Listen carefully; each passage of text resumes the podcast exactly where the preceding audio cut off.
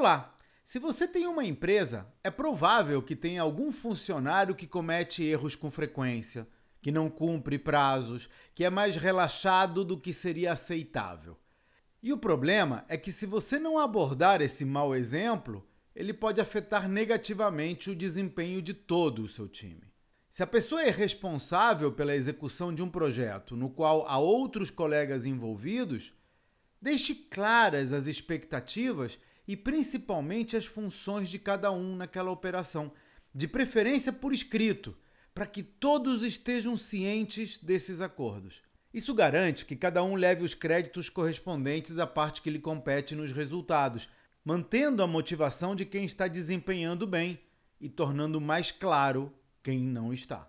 Esse é o tipo de assunto que abordo no relatório Gestão de Valor, uma newsletter mensal na qual explico passo a passo estratégias bem-sucedidas que venho aplicando nos meus próprios negócios.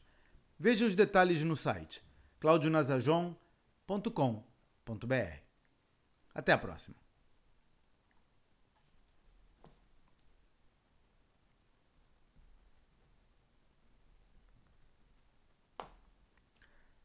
Gentileza. Olá! Os benefícios da gentileza no trabalho são bem documentados. Mas como é que se promove o carinho e a generosidade numa equipe? Bom, considerando que as pessoas tendem a seguir os comportamentos dos membros de maior status, comece elogiando os seus funcionários sempre que merecerem. É provável que eles imitem o seu comportamento. Outra coisa que funciona bem comigo é reservar um tempo, durante as reuniões de Zoom, por exemplo, para uma rodada de gentileza, na qual os membros da equipe são livres para reconhecer e elogiar o trabalho. O tra...